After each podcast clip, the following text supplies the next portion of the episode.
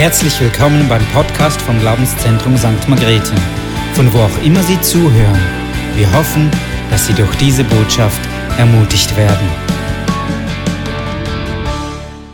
Wir gehen heute Morgen weiter mit einer Serie, die uns sehr beschäftigt, Glaube und Gesellschaft. Und wir haben letzten Sonntag eine super Predigt gehört, wo es darum geht, welchen Glaube die Gesellschaft prägt und welcher unser Glaube ist.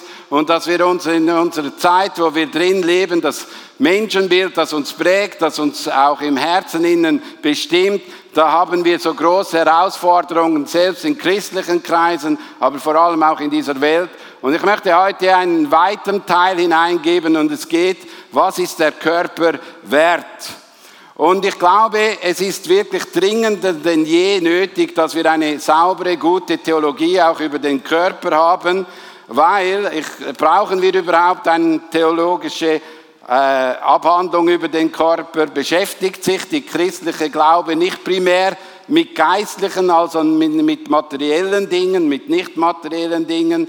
ist es wichtig, dass wir heute eine positive Sicht der Körperlichkeit haben? Ja, ich glaube. Wir sind in einer Zeit drin, wo das wirklich eine große Herausforderung ist. Und ich möchte einen Buchtipp weitergeben von einem Buch, das hat zwar 400 Seiten, aber es lohnt sich zu lesen. Die Liebe Liebe deinen Körper. Und ich denke, es ist ein gutes Buch, wo einfach auch mal zeigt, wie der Mensch geschaffen ist und welchen Wert der Körper hat, auch in der heutigen Zeit. Ich möchte auch eine äh, Homepage mal weitergeben, wo ich euch mit diesem Thema mal beschäftigen könnt. Das wäre Daniel-Option. Gebt mal in Google Daniel-Option ein.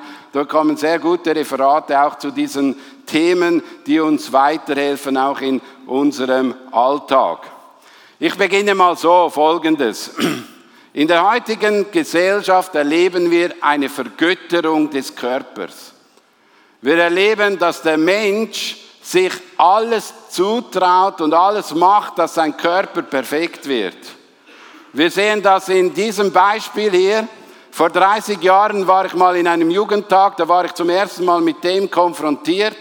Und da ist eine Person da vorne gestanden, die einfach ihre Muskel gezeigt hat und dann hat derjenige, der moderiert hat, ihn gefragt, bei wie viel Prozent der Vollkommenheit bist du? Und dann fing er an zu weinen und da habe ich nicht verstanden, wieso als der starke Mann anfängt zu weinen.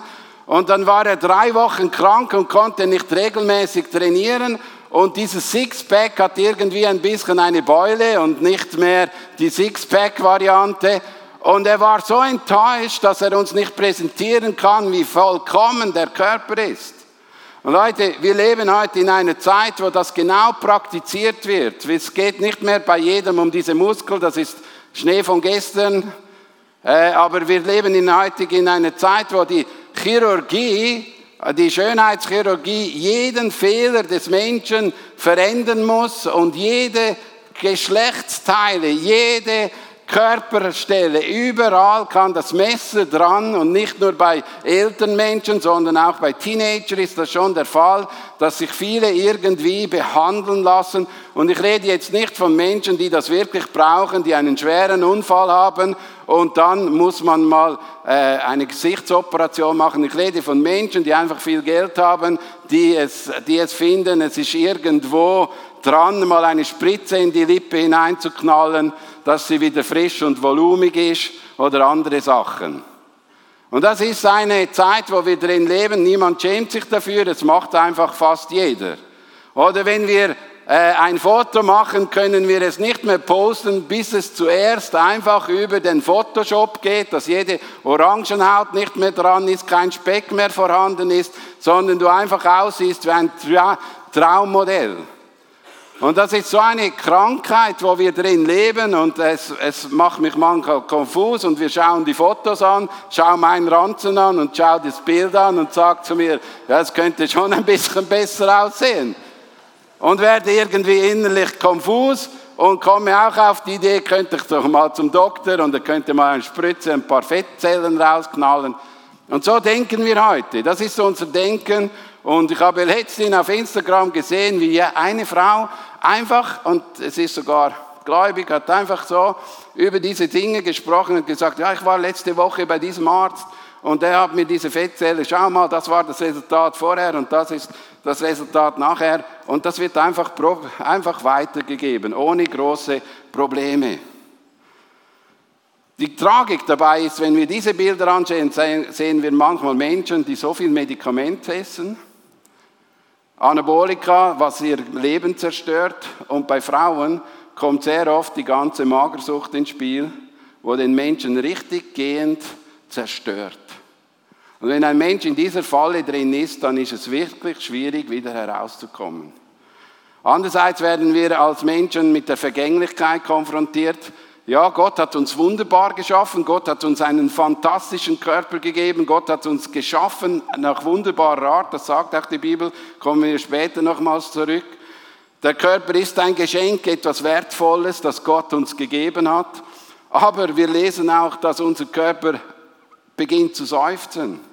Und in Römer 8, 23 steht, und sogar wir, denen Gott doch bereits einen Geist gegeben hat, den ersten Teil der künftigen Erbe, sogar wir seufzen innerlich noch, weil die volle Verwirklichung dessen noch aussteht, wo, wozu wir als Gottes Söhne und Töchter bestimmt sind. Wir warten darauf, dass auch unser Körper erlöst wird. Wir sind einerseits wunderbar gemacht und es ist super, wie er uns geschaffen hat, aber andererseits werden wir mit diesem äh, Vergänglichkeit konfrontiert. Wir sind nicht vollkommen, wir sind nicht perfekt. Es ist auch nie unsere Aufgabe, vollkommen und perfekt zu werden, sondern Gott hat uns geschaffen, so wie er es gedacht hat, und wir sind nicht einfach fähig, alles, äh, alles zu beschaffen. Das geht nicht nur im, in der Vollkommenheit. Bei uns geht es mehr, dass wir immer das Empfinden haben, wir haben ewige Jugend und ewige Gesundheit und nie mehr knackt in unser in unserem Leben und ich bin auch langsam im knackigen Alter und das ist so, dann knackt es halt mal und das ist jetzt halt einfach, gehört dazu, oder? Und weißt du, in der Bibelschule hatte ich ein Erlebnis, das hat mich tief bewegt. Ihr alle kennt Nick Vujicic und wir hatten eine Person, die ähnlich gebaut war wie Nick Vujicic, ein Mädchen. Und dieses Mädchen konnte einfach vor alle Leute hinstehen und sagen, hey, ich bin wunderbar geschaffen. Ich bin eine wunderbare Persönlichkeit. Ich sehe gut aus. Und dann weiß ich noch, der erste Lektion, der Bibelschullehrer, der ist fast ab dem Stuhl gefallen, dass dieses Mädchen so diese Wahrheit ausgesprochen hat. Und weißt du, wir haben so unsere Vorstellung, wie wir sein müssen, was Vollkommenheit heißt, was gut ist und was richtig ist. Und dieses Mädchen hat uns alle zusammen einfach gelehrt, hey, auch wenn ich so aussehe, bin ich wunderbar gemacht. Und weißt du, das ist etwas, was mich beschäftigt, auch in unserer Zeit. Auch die Behinderungen oder auch wenn Menschen Behinderungen haben oder körperliches Leiden haben, das erinnert uns immer wieder daran, dass wir in einer gefallenen Schöpfung drin leben. Und das ist nicht etwas Negatives, sondern du und ich, wir sind auch eine gefallene Schöpfung. Und wir haben auch Dinge, die uns herausfordern in unserem Leben und unserem Alltag. Wir können es nicht werten oder besser machen, sondern das gehört in unsere Zeit und in unsere Gesellschaft. Und in unserer Zeit ist es so, dass niemand mehr gerne alt werden will. Jeder hat das Empfinden, er sei für die Jugend berufen und müsste für die Jugend predigen und all diese Dinge. Aber hey Leute, auch ich bin alt. Punkt. Ich bin 50 Jahre, werde ich jetzt dann nächstens. Du wirst langsam älter und das ist so. Und ich äh, habe nicht mehr den Anspruch, dass ich meinen 15-jährigen oder 17-jährigen Teenager die Sprache verstehe. Ist manchmal wirklich eine unterschiedliche Sprache, die wir am Tisch reden. Da kommst du manchmal nicht mehr so ganz mit, aber es ist gut. Ich lerne wieder etwas von dieser Generation. Und es ist so wichtig, dass wir verstehen. Das heißt nicht, dass wir nicht offen und transparent und ehrlich sein können, um die Menschen zu erreichen. Weil die Menschen äh, geht es nicht nur um die Sprache, sondern dass du auch offen und ehrlich bist. Aber ich möchte euch wie etwas weitergeben in in äh, Jesaja 46, Vers 4 steht folgendes. Und bis in euer Greisenalter bin ich derselbe. Und bis zu eurem grauen Haar werde ich euch tragen. Merken wir etwas, Gott hat kein Problem mit dem Alter. Er trägt uns durch. Auch wenn wir ab und zu wieder mal neue Farbe auf die Haare setzen, heißt das noch nicht, dass wir jünger worden sind, sondern es ist so. Wir werden in unserer Zeit, wo wir sind, auch älter. Und das ist unsere Geschichte. Aber Gott liebt das und er ist nicht negativ gegen das Alter und er spielt das auch nicht aus, ewige Jugend und ewiges Alter. Nein, er sagt, wir sind in einer gewissen Zeit und Gott möchte mit uns vorwärts gehen. Und ihr habt ja diesen Vers, ja kennt ihr auswendig. Auch wenn der äußere Mensch zerfällt, der inwendige Mensch wird von Tag zu Tag erneuert. Amen. Das ist das Schöne an dem Ganzen. Heute werden wir auch noch mit etwas anderem konfrontiert und das ist die Dysphorie und das ist das Transgender, das Unwohlsein im Inneren über meinen Körper, über mein Geschlechtsorgan und ich möchte euch auch ganz fest ermutigen als Christen, bitte beachtet, es gibt, eine Homo, es gibt einen Unterschied zwischen Homosexualität und Transgender. Homosexualität ist, mit wem gehe ich ins Bett? Und Transgender ist, als was gehe ich ins Bett? Und wir dürfen das nicht miteinander verwechseln, sondern das eine ist das Problem, das geht um die um meine Geschlechtsausrichtung, mit wem ich ins Bett gehe, und das andere geht um meine innere Identität, als was ich mich fühle. Und das ist ein großes Problem in der heutigen Zeit, weil die Menschen haben im Inneren drin ein Gefühl, was sie äußerlich sein sollten.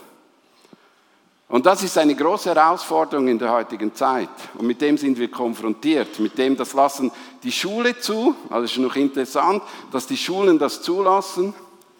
Ist auch interessant, unsere Gesellschaft, ich saß letztens beim Coiffeur auf dem Stuhl und er ist verzweifelt ab seinem jungen Person, wo bei ihm die Lehre angefangen hat, der in diese, sich in diese Situation hinein entwickelt.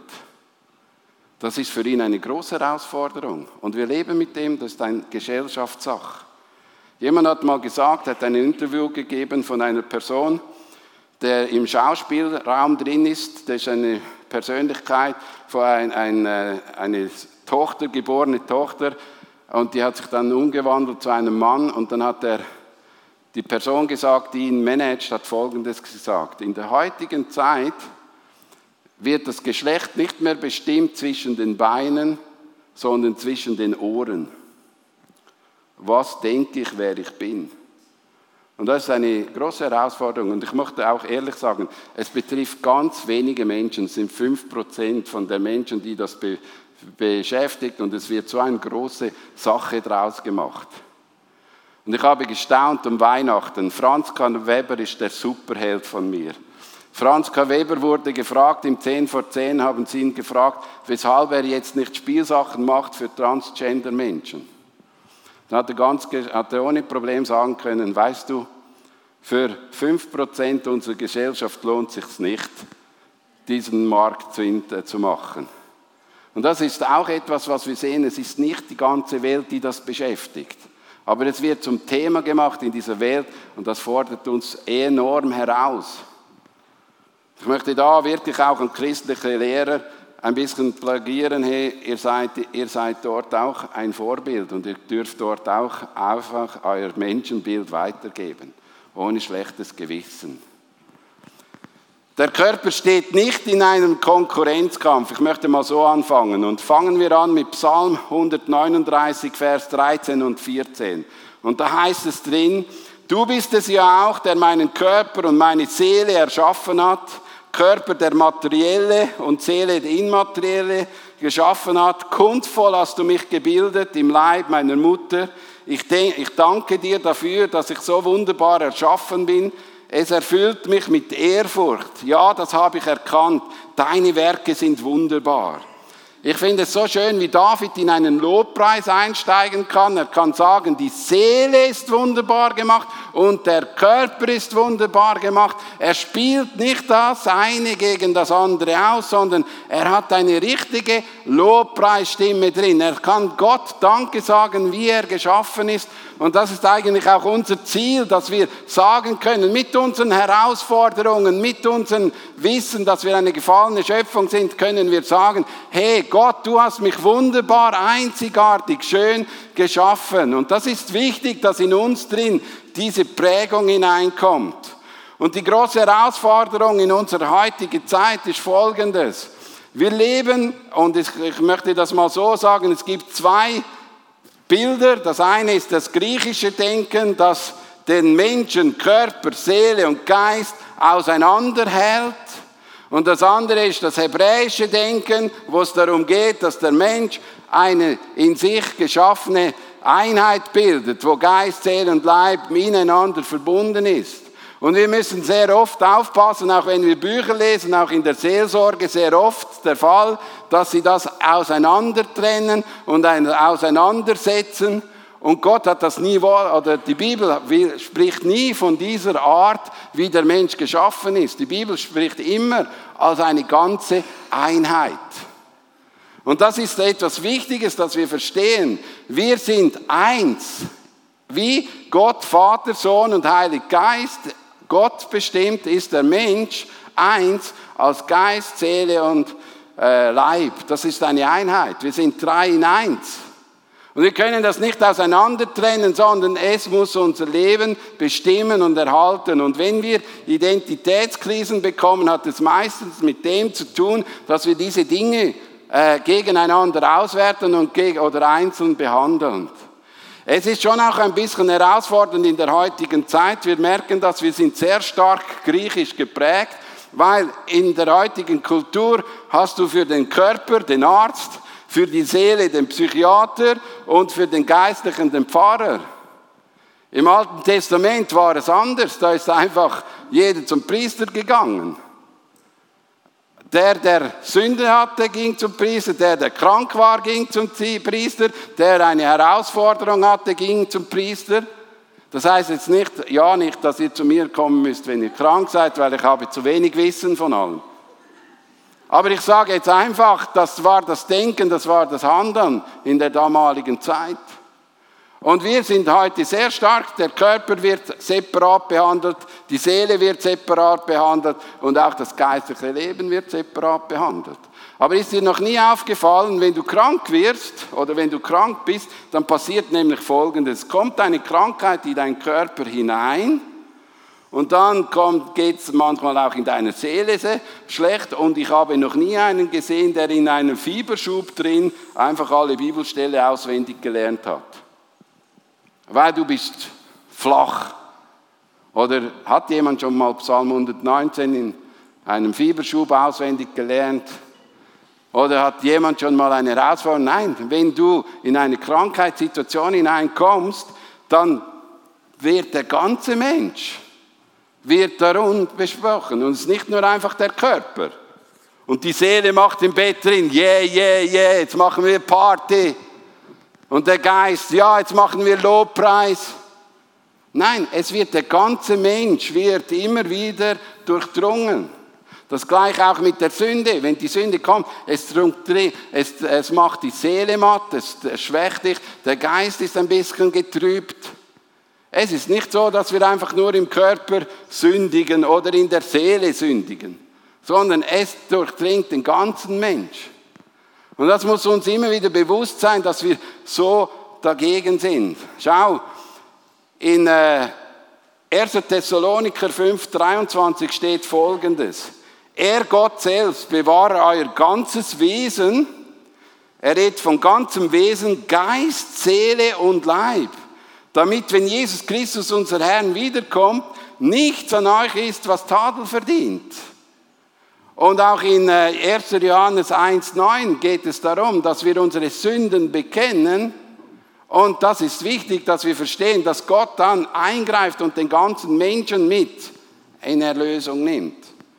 Und in der heutigen Zeit ist das auch ein bisschen herausfordernd. Wir haben immer wieder Gespräche, heute auch hier, äh, wenn es darum geht, Menschen zu beerdigen. Dann wird es manchmal sehr herausfordernd, dass die Menschen einfach sagen, ja komm, wir, wir gehen an einen Bach und lassen die Äsche irgendwo in den Bach hinunter auch hier, das ist, da habe ich schon ein bisschen erstaunt, dass man nicht einen Ort hat, wo man Abschied nehmen kann. Und auch die Hinterbliebenen sind manchmal sehr erstaunt, welche Gedanken kommen. Darum möchte ich euch ermutigen, auch hier gut darüber zu denken. Es ist nicht so, der Leib, der wird zwar begraben, das ist ja klar, wir werden weg sein, das ist schon so.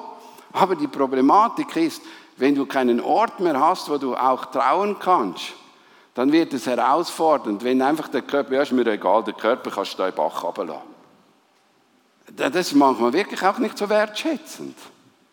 Ich glaube, da hat auch etwas mit dem zu tun, dass wir ein bisschen verdrängen und das einfach auf die Seite tun. Und ich möchte euch da ermutigen, seid da ein bisschen weiser. Jesus selbst hat uns das vorgelebt, er hat immer als Einheit gedacht. Lesen wir Matthäus 6, 25 und 26. Deshalb sage ich euch, Macht euch keine Sorge um das, was ihr an Essen und Trinken zum Leben und zur Kleidung für euren Körper braucht. Ist das Leben nicht wichtiger als die Nahrung und ist der Körper nicht wichtiger als die Kleidung? Also er wertet auch den Körper wichtiger als der äußere Mensch, also als die Kleidung und er sieht das als etwas Wertvolles an. Und in Matthäus 11, 28 sagt er folgendes, Kommt zu mir, ihr alle, die ihr euch plagt und von eurer Last fast erdrückt werdet, ich werde sie euch abnehmen. Nehmt mein Joch auf euch und lernt von mir, denn ich bin gütig und wer von Herzen demütig, so werdet ihr Ruhe finden in der Seele. Also er nimmt immer den ganzen Menschen auch in Anspruch. Er spricht den ganzen Menschen an. Auch wenn er unterschiedliche Teile anspricht, ist bei Jesus klar, er spricht den ganzen Menschen an. Und das fordert uns auch heraus. Und ich freue mich, wenn ich eben den Psalm 139 lese, dann sehe ich etwas von einer inneren Zufriedenheit, die ganz sicher Auswirkungen haben wird auf unser äußeres Erscheinen. Wenn ich innerlich zufrieden bin, dann strahle ich etwas, dann, dann äh, zeige ich etwas von meiner inneren Schönheit. Es ist natürlich schon schwierig heute Morgen, wenn du so spät ins Bett gegangen bist, dass du morgen frisch wie eine, wie eine Zauberwolke aussiehst. Aber es ist gut, wenn du aufstehst und du strahlst etwas, du gibst etwas weiter von deinem inneren Bild drin. Und ich wünsche mir, dass wir hier wieder, dass wir von David lernen. Egal in welcher Lebensstadium ich drin bin, ich sagen kann, ich bin wunderbar gemacht. Bist du versöhnt mit deinem Alter? Bist du versöhnt mit deinem Alter? Das hat mit dem zu tun, wenn du versöhnt bist mit deinem Alter, dann, dann kannst du mit 103 noch Zungen beten über deinen Körper. Weil du froh und dankbar bist, wie Gott dich durchgetragen hat. Und dann sagen sie, oh, weißt du noch früher, wie schön ich aus. Ja, das war. Aber jetzt hast du eine andere Schönheit. Und die Schönheit ist nicht mehr so abhängig vom Körper, es wird immer wieder, wird immer wieder wichtiger, weil du merkst, es geht nicht nur um den Körper, es geht um den ganzen Menschen. Das ist ein wichtiger Punkt. Der zweite Punkt ist, der Körper ein Teil einer gleichwertigen Einheit oder der Körper ein Teil der Einheit. Wir wollen jetzt miteinander ein bisschen die anschauen, was passiert, wenn wir diese drei Sachen gegeneinander ausspielen. Dann passiert nämlich Chaos. Wir werten und wir bewerten. Und das ist nicht gut. Wir sollen sie nicht bewerten, sondern wir sollen dankbar sein. Wir beschäftigen uns nur noch mit dem Geist. Da sind wir sehr in Gefahr, gerade als Pfingstler und charismatisch ausgerichtet. Nur der Geist. Wir sind, wie es die, das Neue Testament sagt, Gnosis, Erkenntnis, Weisheiten. Und plötzlich ist nur noch das dran, der Körper ist gar nicht mehr so wichtig, die Seele ist gar nicht mehr so wichtig. Oder auch sehr oft in der heutigen Zeit geht es mehr um die Seele. Meine Seele braucht die Befriedigung. Ich brauche so viel Freizeit. Es ist so. Ich brauche so viele Ruhestunden. Ich brauche das, was mir gefällt. Und das ist meine Sache. Und es geht immer um mich. Und die Seele ist da auch in der Herausforderung. Und eben, wie wir es zuvor gehört haben, die Seele bestimmt, welches Geschlechtsteil ich ausleben soll oder welches Geschlecht ich ausleben soll. Werte ich Geist gegen den Körper? Finde ich etwas ganz Schwieriges. Es gibt so diese zwei Dinge. Entweder bin ich sehr körperlich und dann bin ich sehr asketisch, dann gönne ich mir nichts mehr, dann wird alles sehr eng und streng und dann tue ich mir einem Körper richtig, äh, dann trainiere ich ihn, dann esse ich nur noch Radiesli und ich kämpfe mit meinem Körper durch die ganze Sache hindurch. Und das ist auch nicht gut. Oder beim Geist, also ich lese mal noch 1 Timotheus 3, 4, 8, da steht, nicht umsonst heißt es, der Körper zu trainieren bringt nur wenig Nutzen. Aber sich in der Ehrfurcht vor Gott zu üben, ist in jeder Hinsicht nützlich, weil dem, der Gott ehrt, werden Leben versprochen ist, sowohl in dieser Welt als auch in der zukünftigen Welt. Und ich möchte hier noch etwas sagen, der körperlich zu trainieren bringt wenig Nutzen. Heute müssen wir das umkehren, weil Paulus ist kilometerweit gelaufen. Die haben noch nicht die Autos gehabt, die Trams, die Zugs und alles. Heute müssen wir mehr sagen, geh wieder mal ins Training, Junge. Und das ist so, da musst du auch mir, mir mal ansprechen. Oder wenn es darum geht, 1. Korinther, wenn der Körper nichts ist, dann habt ihr in 1. Korinther 6, das ist eine ganz interessante Stelle, 1. Korinther 6, 16 bis 20, da spricht Paulus davon, dass die Korinther ohne Probleme ins Puff konnten. Kein schlechtes Gewissen hatten, sich mit Prostituierten zu treffen, weil es ist ja nur mein Körper, die Seele und der Geist ist bei Jesus. Und mein Körper ist bei einer anderen Frau. Und das ist heute im Fall auch eine große Herausforderung, wenn wir die ganze Internetpornografie anschauen ist eine Herausforderung, wo wir drinstehen, wo genau das auch ein großes Problem ist. Ich selbst habe unter diesem Problem sehr stark gelitten. Als ich zum Glauben gekommen bin, habe ich 80 Kilo gehabt, bin biken gegangen, habe Sport gemacht, bin in die Kirche gegangen, habe keinen Sport mehr gemacht, bin in äh, wenigen Jahren von 80 auf 135 Kilo knapp mal 140 herangewachsen. Ich habe immer lustig gesagt, ich habe an Geist, Seele und Leib zugenommen.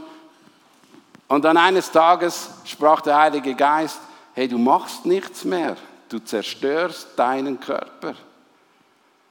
Und dann habe ich mich gemeldet bei Markus, habe gesagt, du Markus, gibt es Hoffnung für mich? Und er hatte Hoffnung, asketische Hoffnung, nichts mehr zu essen. Und dann habe ich diesen Prozess gegangen, aber ich lernte dennoch Sport. Und in all diesen Jahren habe ich immer noch den Sport auch mit einbezogen. Und wenn du in einem Dienst drin bist, ich habe letztes Mal in einer Schulung in Amerika, das war jetzt auch schon längere Zeit, bin ich nicht mehr in Amerika gewesen, hat einer gesagt, hey, schau, du betreibst im Dienst drin höchste physischer Sport und wenn du nicht dich körperlich betätigst, dann gehst du zugrunde. Und ich, ich weiß, in meinem Leben ist das ein Problem, weil genau der Punkt, an dem muss ich, musste ich arbeiten, mir regelmäßig Zeit zu nehmen, auch Sport zu machen. Und das hat mich sehr stark angesprochen und Gott sei Dank bin ich ein bisschen weniger schwer geworden, weil das mir etwas gebracht hat und weil das etwas Wichtiges war. Die Leute haben dann auch empfunden, ich sehe, sehe wieder schöner aus. Ja, das Gesicht war wie, wie schön. Leider jetzt ist es wieder ein bisschen rumpelig, aber ist gut. Also, wie ist es, wenn du die Seele und den Körper gegeneinander ansprichst? Kennst du, wenn du den Frust hast und der beste Freund der Kühlschrank ist? und du ein Essen nach dem anderen rausnimmst und dann so richtig in dich hineinfrissst. Kennst du das? Weißt du was? Früher, als ich, hier, als ich predigen musste, auch hier, habe ich jeden Abend, bevor ich predigte, immer zwei Päckchen Gummibärle gegessen. Einfach zu mich herunterholen, einfach zu mir etwas Gutes zu tun. Weil es so ein, manchmal ein Kampf war, so eine Herausforderung und dann bist du da drin. Dann eine andere Situation, wo Seele und Körper widerspiegelt, ist die ganze Tätowierung, die in der heutigen Zeit wirklich auch eine Dimension angenommen hat, wo du einem eigenen besten einen Farbkübel darüber lehrst, weil er ist von unten bis oben schon tätowiert. Ich spreche mich nicht gegen dieses Thema aus, weil heute haben ja viele in der Seele wahnsinnig viel Bibelstellen und die sind jetzt plötzlich alle auf dem Körper, auch in den christlichen Kreisen. Aber wenn dann wirklich die Seele dazu gedrängt wird, dass du dich anfängst zu ritzen oder zu zerstören, weil das Innenleben du nicht mehr verschmerzt und du fängst an, wir haben das an der Konferenz von Janice gehört, wenn du merkst, dass du dein Innenleben verstört wird, ist das ein Problem. Oder eben Geschlechtsumwandlungen oder Schönheitsoperationen. Was ist, wenn separat Körper, Seele und Geist ist? Zum Beispiel, wenn separat Körper, Seele und Geist ist, ist kein Problem, Abtreibung zu machen. Es ist ja nur eine Klumpen. Es ist nicht ein ganzer Mensch. Und das ist eine Problematik in der heutigen Zeit, weil das ist nicht gut. Vom ersten Moment, wo dieses Kind anfängt in deinem Bauch zu leben, ist es ein Geschöpf Gottes. Vom ersten, auch wenn noch nicht alles dran ist, ist ein Geschöpf Gottes. Und es ist für jeden herausfordernd, wenn es einfach nur ein Klumpen ist, das ist nicht gut. Auch die ganze Sexualität auszuleben. Wenn es nur körperlich ist, ja, ich gehe rasch und pum und äh, ich brauche jetzt rasch meine schnelle Befriedigung, ist es eine große Herausforderung. Und auch eben das mit der ganzen Seele ist mir schon auch ein bisschen wichtig, wenn es wirklich nur noch darum geht, dass ich so meinen Frieden habe, meine Ruhe habe und all diese Dinge, die wir heute mit denen wir zu kämpfen haben, das fordert heraus. Aber schau, wenn wir in die Bibel lesen, lesen wir mal, was die Bibel über Körperlichkeit sagt, wie bejahend sie ist. Da kannst du das hohe Lied durchlesen, aber lesen wir mal Psalm 5, 1890. Freu dich an der Frau deiner Jugend, ihre Brüste sollen dir immer Lust und Freude bereiten. Lass dich von ihrer Liebe immer wieder in den Band ziehen. Also der, die Bibel ist vollkommen auch für diese Sachen, aber immer im Gesamtkontext von dem, dass es ein Gesamtding ist. Der Mann kann nicht über die Frau herrschen in diesen Sexualitätsdingen drin, und die Frau kann sich nicht dem Mann entziehen über diese Dinge hinweg, sondern es ist der ganze Mensch, der auch mal in Stimmung sein muss und dann darum braucht es Gespräche, auch miteinander zu reden zu müssen und es ist nicht einfach nur meine Lust, sondern es geht darum, dass wir eine Beziehung leben. Und das ist so wichtig, auch in deinem und meinem Leben. Und ich möchte mit dem schließen, es gibt Hoffnung für alle, die mit dem Körper ein großes Problem haben. Das, das Problem ist nicht, dass du deinen eigenen Körper verändern musst, sondern ich lese mal Kolosser 1, 22. Doch jetzt hat Gott euch mit sich versöhnt. Durch den Tod, den Christus in seinem irdischen Körper auf sich nahm, denn Gott möchte euch zum Menschen machen, die heilig und ohne irgendeinen Makel vor ihr treten können und gegen den, die keine Anklage mehr erhoben werden kann. Die Lösung für die Menschen steht in dem, dass ein anderer für uns gestorben ist der alles hingegeben hat. Schau, wenn Menschen in der gefallenen Schöpfung nicht zu Schlag kommen, haben wir als Kinder Gottes die Aufgaben, erbarmungsvoll und mit Liebe den Menschen entgegnen. Wir müssen nicht bejahen, was sie leben, aber wir müssen sie nicht verurteilen, weil wir wissen, sie sind in diesem vergänglichen Zustand gefallen und sie können sich nicht verändern und entscheiden. Sie brauchen eine Lösung und die Lösung liegt in dieser Erlösung von Jesus Christus.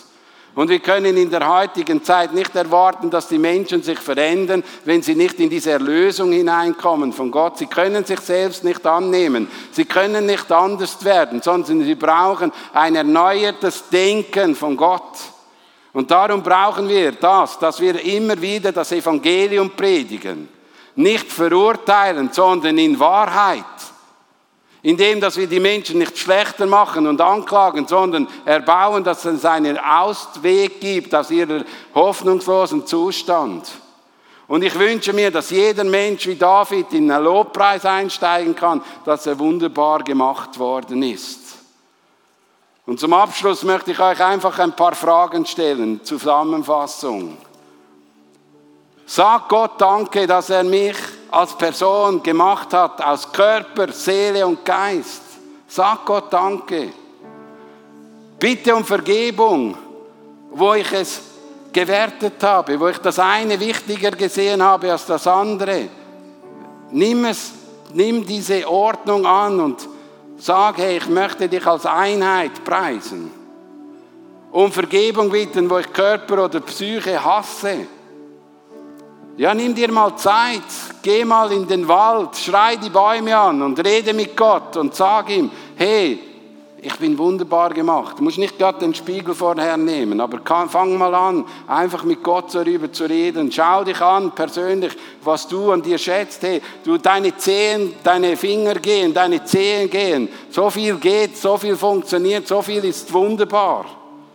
Lerne mit, äh, sage, ich wertschätze mich als Person mit Geist, Seele und Leib gleichermaßen.